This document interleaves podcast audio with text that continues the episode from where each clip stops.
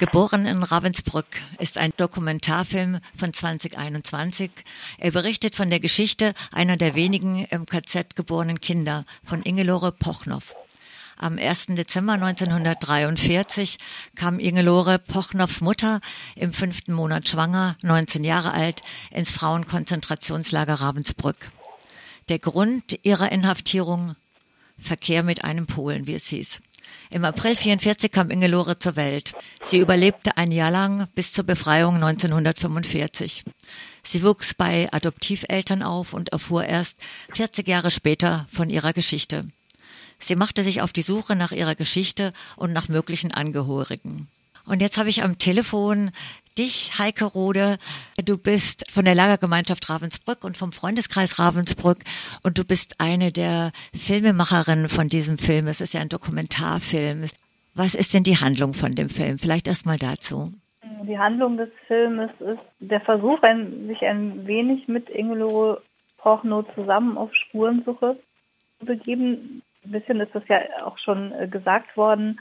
Sie hat sehr spät erst davon, von ihrer Herkunft erfahren, dass sie im Konzentrationslager Ravensbrück geboren wurde, hat dann sehr viel recherchiert und geforscht und wir versuchen nachzuvollziehen ihre Spurensuche, begeben uns auch ein bisschen gemeinsam mit ihr auf Spurensuche und versuchen aber auch ähm, darzustellen, wie denn überhaupt ein Leben möglich oder nicht wie ein Leben möglich ist, das ist übertrieben, aber wie man das, also wie man das machen kann, ähm, dass also da, damit einen Umgang zu finden, dass immer Lücken bleiben und auch mit äh, so einer Aufgabe, eine Überlebende eines Konzentrationslagers zu sein, an die es ja viele Fragen gibt, die sich auch verantwortlich fühlt, Geschichte, Geschichtswissen, ähm, Mahnung weiterzugeben, aber selber gar keine eigenen Erinnerungen hat, weil sie eben ein, ein Säugling war zu der Zeit, in, dem, in der sie im Konzentrationslager war.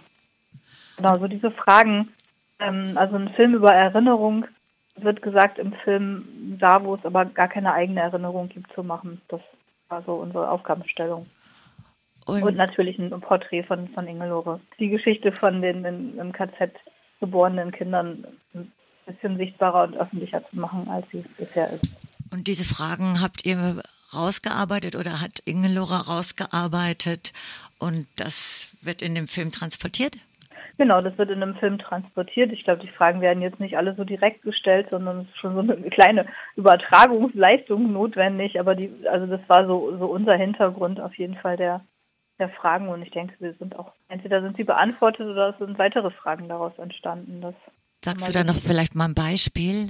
Naja, zum Beispiel gibt es so die darin die Auseinandersetzung, äh, kann man dann eigentlich äh, so, so im, im, Frieden oder im Einklang mit sich und dem, was man herausgefunden hat, äh, weiter oder oder ja so aufhören zu suchen und zu recherchieren, obwohl die Möglichkeiten vielleicht noch weiteres herauszufinden, ist dann nicht so, dass es die nicht gibt. Hat sich herausgestellt, es ist schwierig, was zu finden. Und Ingelore hat für sich so einen Punkt gesetzt, wo sie gesagt hat, nee, Sie hat so viel rausgefunden und äh, mehr braucht sie jetzt auch nicht. Und trotzdem ploppen natürlich, weil sie ist ja in der Lagergemeinschaft Ravensbrück, sie beschäftigt sich mit ihrer eigenen Geschichte, mit der Geschichte von anderen im KZ geborenen Menschen. Also es ploppen immer wieder so Momente auch auf, wo, wo sie auch weiter recherchieren könnte, wo sie, also wo vielleicht auch die, also die Möglichkeit auftaucht am Horizont, ähm, vielleicht könnte sie doch was Konkretes erfahren über die Zeit im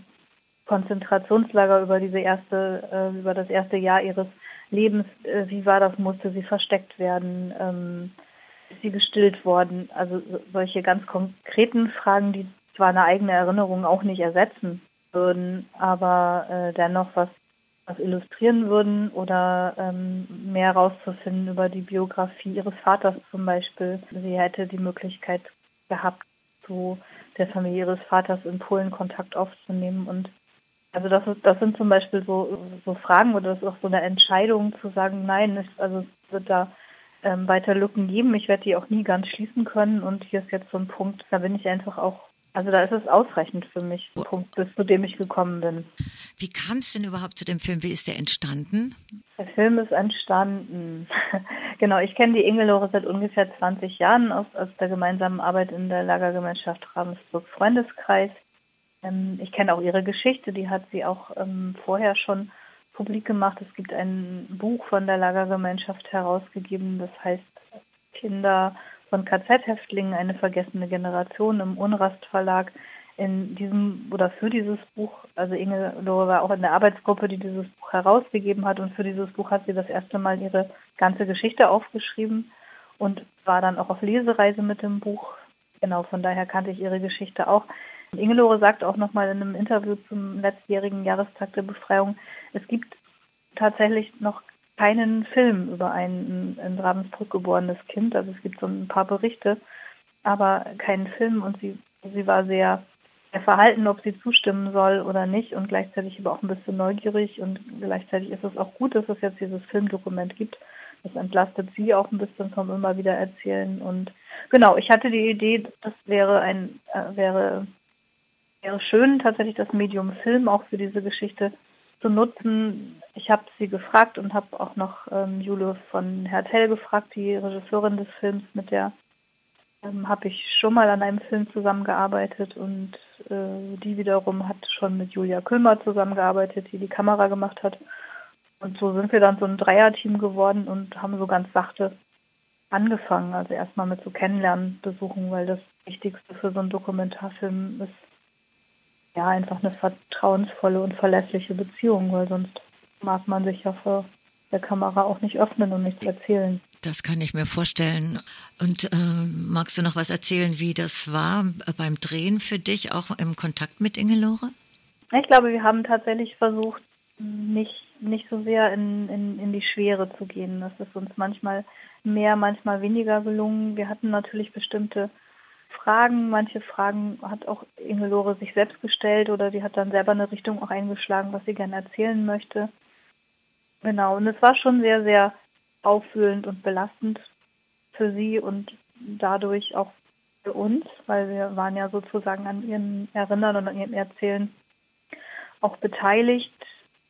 Ja, ich glaube, wir sind dem begegnet mit äh, Gourmet spielen, viel gutem Essen, Pausen und Spaziergängen und haben versucht, das so, also ein bisschen in, also diese, mm, diese Schwere und das Berührtsein auch sich vorzustellen, wie so ein kleines Kind ähm, unter diesen Bedingungen überlebt haben kann und was danach passiert ist in ihrer Geschichte, so,